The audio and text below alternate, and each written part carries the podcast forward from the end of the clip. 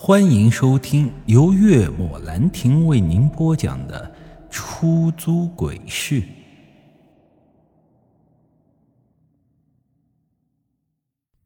我车上无缘无故的出现这些东西，已经不是第一次了，而且再加上这纸条上写着的意思，我也看不懂，所以我直接就把纸条捏成一团，扔向远处。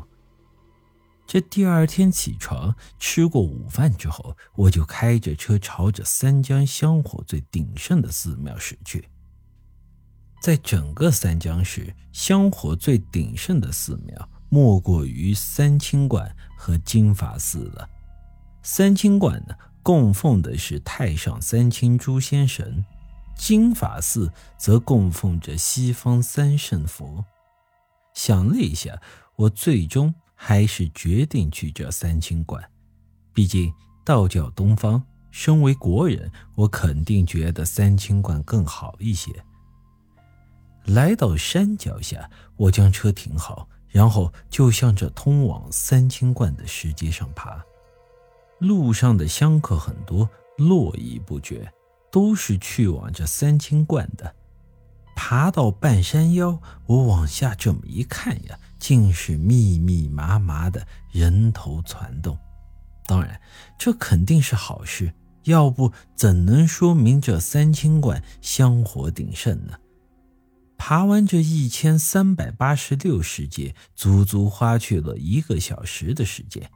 来到三清观前，我都感觉自己双腿发软，浑身一阵的无力感，也不敢多做耽搁。我径直就向着三清观大门内走去，随着一股忧郁的香火气扑来，我顿时间就愣在了原地。三清观内的人是络绎不绝，我到底该找谁呢？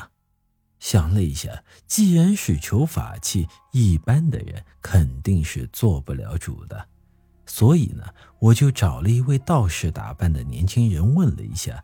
他们这里谁是管事的？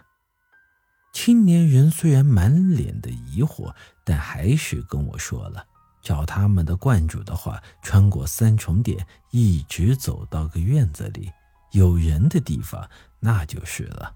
谢过他之后，我就向着里面走去，还真就看到一座叫做三重殿的大殿。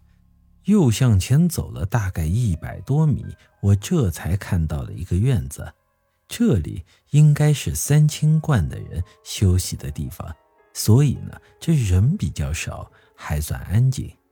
走进院子后，我就四处找有人的地方。这个四合院左手边一间房前站了三四个人，像是在排队。见此，我就走了过去。可倒霉的是，我这刚排起队，里头就有人说今天先到这，让我们先回去。然后呢，有个满脸懵逼的人走出房间，门呢就被关上了。虽然很疑惑，但这些人似乎对房间里的那人比较尊敬，也没有多说什么，就离开了。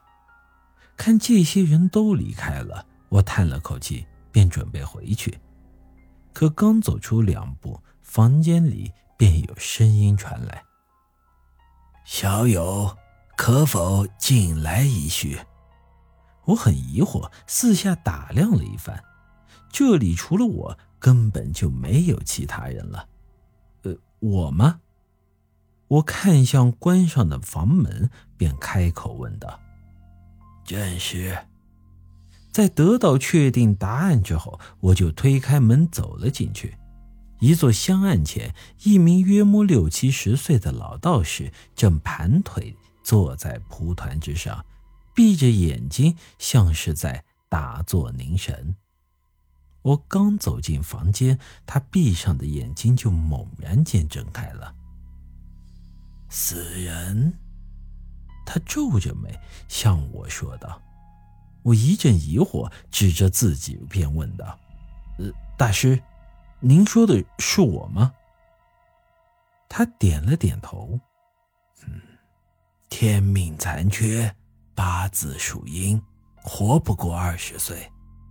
可我今年二十三了呀，所以你早已经死了三年。